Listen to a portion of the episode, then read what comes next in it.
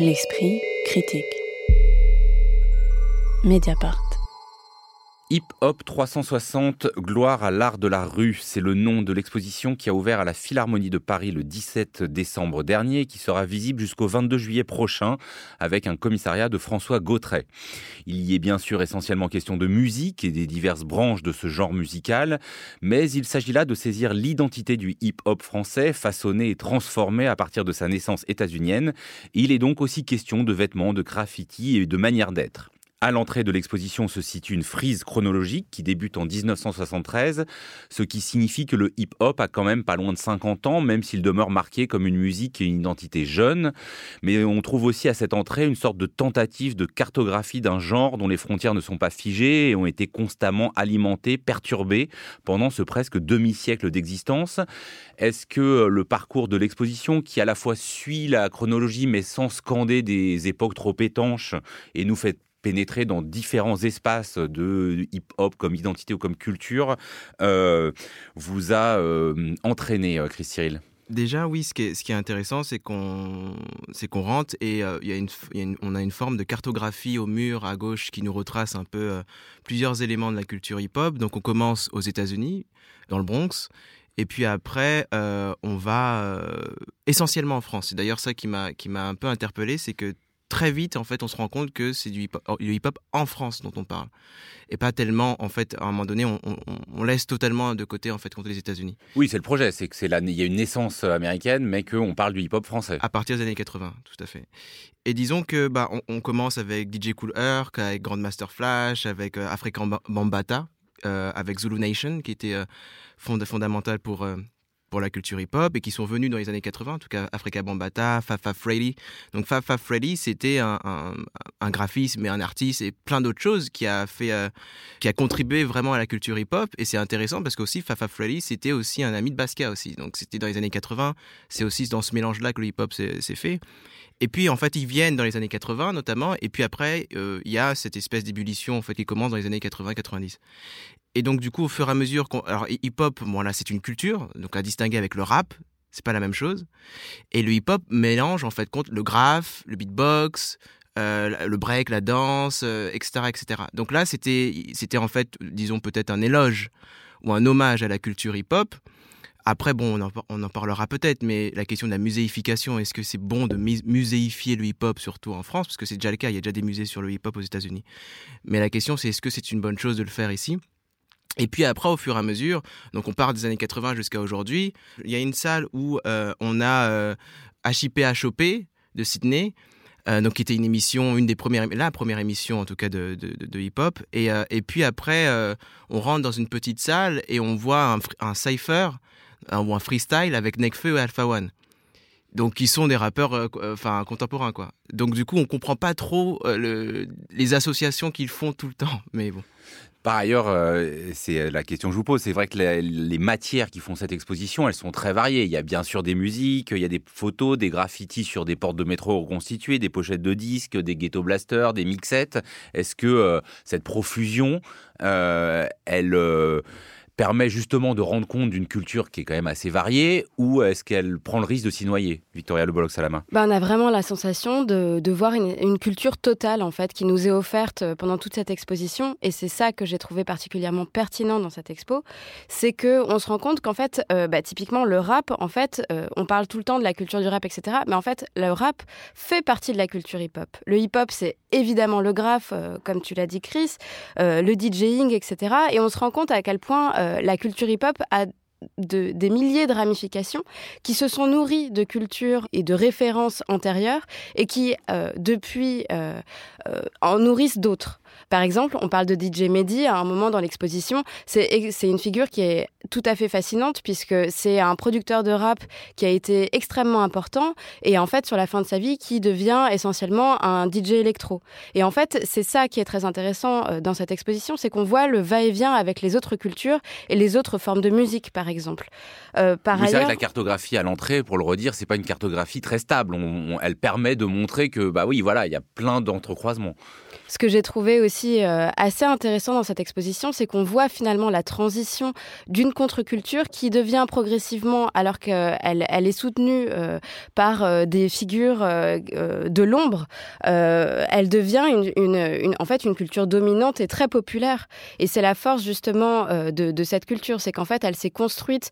Au départ, il y a un, engouement médiatique au début des années 80 quand c'est importé en France, puis progressivement en fait ça devient, en fait la France et les Français euh, se l'approprient et euh, le hip-hop est déformé entre guillemets par rapport au, contexte sociologique proprement français et la culture hip-hop va continuer de, se créer grâce à des endroits. Donc en fait, par exemple, on parle beaucoup des endroits, donc du terrain vague de la Chapelle, des soirées qui sont réalisées, par exemple de la figure de Paco Rabanne, le styliste, qui va louer un local pour que les gens qui sont intéressés par cette culture puissent créer.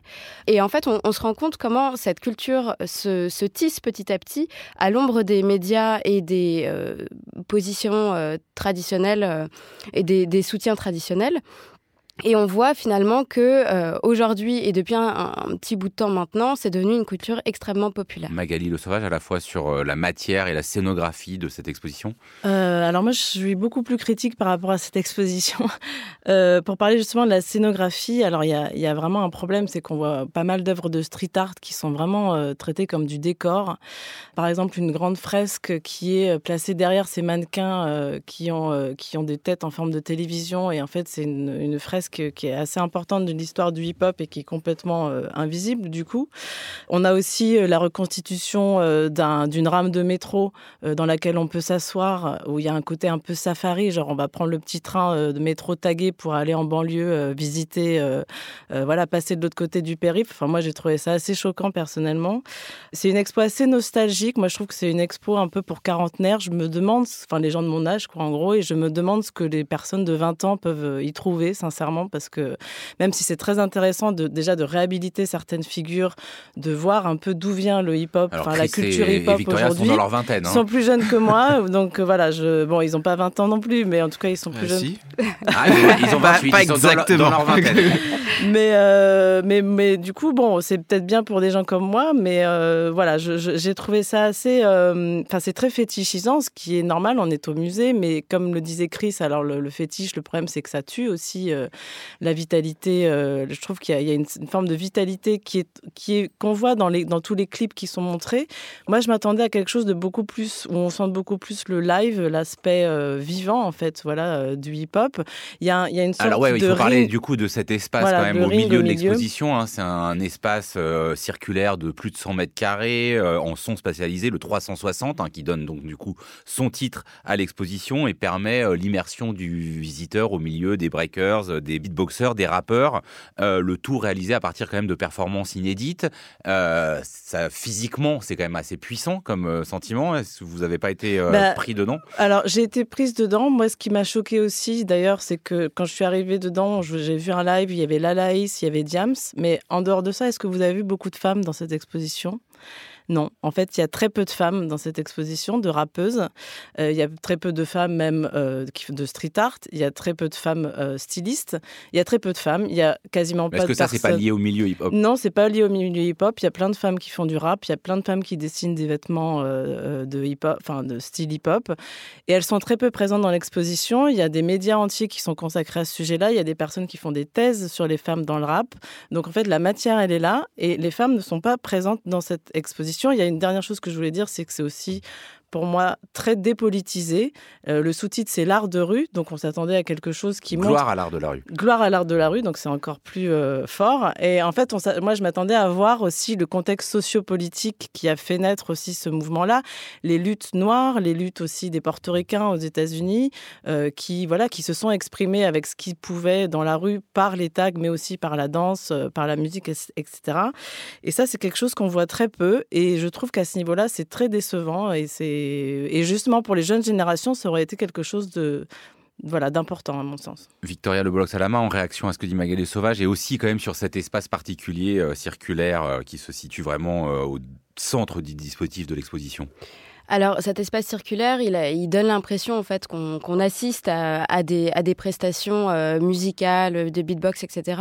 Et à la limite, dans le contexte dans lequel on est, euh, bah, ça fait un peu plaisir parce qu'on a l'impression d'être dans un concert ou en fait on, a l'impression d'être dans cette espèce de vivacité et d'énergie commune qui est propre à un concert ou à une soirée. Et ça, ça fait du bien. après, concernant le, côté apolitique ou de l'exposition, en fait, je dirais que je, je partage pas tout à fait cet avis. J'ai l'impression qu'en fait, ce sujet-là est abordé euh, par rapport aux, prémices et au début et à la naissance de la culture hip-hop, notamment aux États-Unis.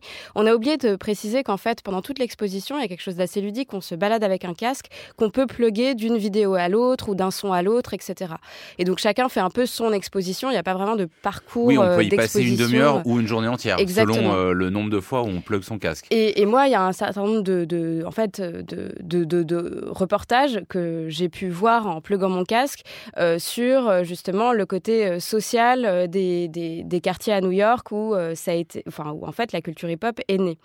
Pour ce qui concerne la, le, le, versant français de la culture du hip-hop, c'est peut-être moins mis en avant tout simplement parce que justement on parle peut-être plus d'une industrie qui s'est créée. En fait, on parle d'une contre-culture qui devient une industrie. Et là, donc, en fait, industrie, euh, en fait, l'industrie n'est pas politique, euh, à mon sens. Euh, quand on parle de Joule, etc., je suis pas sûre que ce soit des figures très politiques. En tout cas, le rap d'aujourd'hui, à mon sens, est beaucoup moins politisé que celui des, débuts. Et en fait, c'est ce qui en ressort de cette exposition. Et je que le rap, c'était mieux avant. non, pas du tout. Mais voilà. Et je tiens aussi à préciser que il y a, c'est vrai qu'il y a, je, suis complètement d'accord, il manque énormément de figures féminines. En revanche, il y a un certain nombre de photographies qui sont, euh, qui sont euh, exposées euh, dans, dans, pour Hip Hop 360. Et là, pour le coup, il y a un certain nombre de photographies qui sont prises par des femmes. Et ces photographies sont magnifiques. Mais justement, elles sont derrière. elles sont derrière l'objectif. Derrière l'objectif. Chris Cyril, sur à la fois le, donc cette euh, dispositif central et les questions là qui viennent d'être soulevées Déjà, je pense qu'il y a à distinguer, euh, alors, il y a plusieurs trucs. Déjà à distinguer, oui, en effet, entre euh, graph et street art. Enfin, disons qu'il y a des artistes qui se reconnaissent pas du tout dans, sous la dénomination de street art, qui est encore autre chose, qui est déjà une, une institutionnalisation déjà de la culture hip-hop. Ensuite, euh, la question du musée qui rejoint la question politique, c'est que la différence avec les musées aux États-Unis, c'est que la question du public est largement mieux adressée aux États-Unis. Lorsqu'on parle de la culture du hip-hop, on s'adresse clairement à un public précis. La question qu'on pose à la Philharmonie, c'est à qui l'exposition est adressée. Là, je suis d'accord. C'est-à-dire que le, je pense que la question d'adresse influe beaucoup sur la question politique. En fait, c'est une exposition grand public qui veut s'adresser à un d'ailleurs un public qui est entre Paris et euh, et le 93, euh, qui veut s'adresser, j'imagine, à des vraiment des jeunes et à des gens plus âgés. Enfin, voilà, il y a, y a de ça. En direct, c'est une exposition faite par un fan du hip-hop pas forcément par des spécialistes. Comme spécialiste, il y a Rimsar, qui est un journaliste notamment au Move, qui a, qui a, qui a aidé. Mais quand j'ai regardé la liste, en fait, compte des personnes qui ont contribué à l'exposition, j'en ai pas vu beaucoup. Donc, euh, après, là, là, où je, je rejoins Magali, c'est que c'est une exposition qui est très peu politisée. Comment il est possible, en effet, de parler de cette culture-là en, la...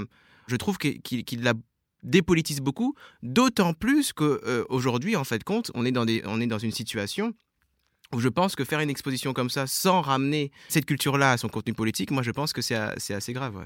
Magali Le Sauvage, Victoria Le Bolox à la main. Ouais, d'ailleurs, il y a un détail que je voulais souligner, mais qui n'est peut-être pas un détail, c'est qu'on a la figure d'Africa Bambata, effectivement, qui est beaucoup mise en avant au début de l'exposition, qui est vraiment personne, le grand-père du rap, d'ailleurs, quelqu'un dit ça à un moment donné. Mmh le leader de Zulu Nation. Il faut dire aujourd'hui qu'Africa Bambata est jugé aux États-Unis euh, pour euh, euh, des faits de pédocriminalité, qu'il a fait du trafic sexuel de mineurs hein, pendant des décennies qu'il y a des dizaines de jeunes hommes qui l'ont accusé donc euh, d'abus sexuels et que ce n'est à aucun moment signalé dans l'exposition.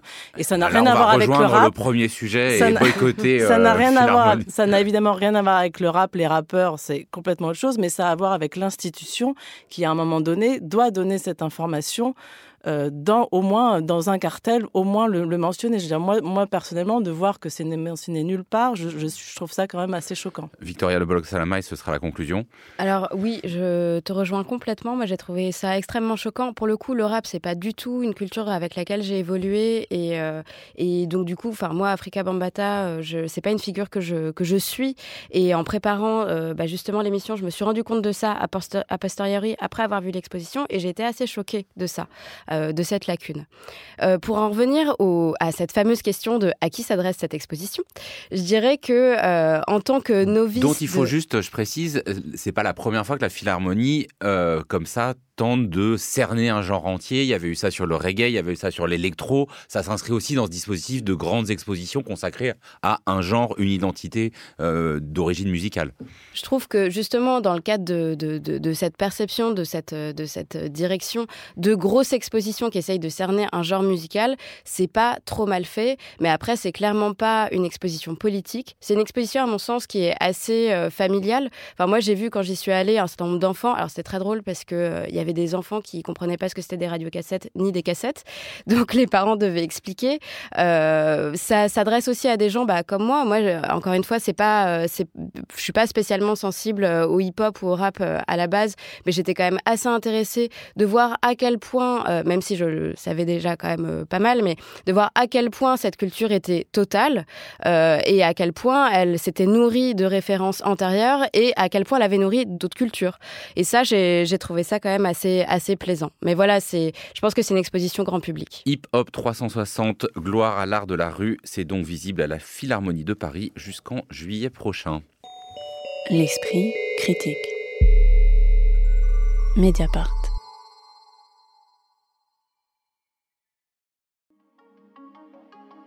Pour ses 16 ans, Mediapart organise un festival au 104 à Paris. Venez rencontrer les équipes, poser vos questions, assister au débat et discuter du passé, du présent et du futur de notre journal 100% indépendant. Rendez-vous le samedi 16 mars de 11h à 19h au 104 à Paris. Entrée libre et gratuite. Plus d'infos sur mediapart.fr.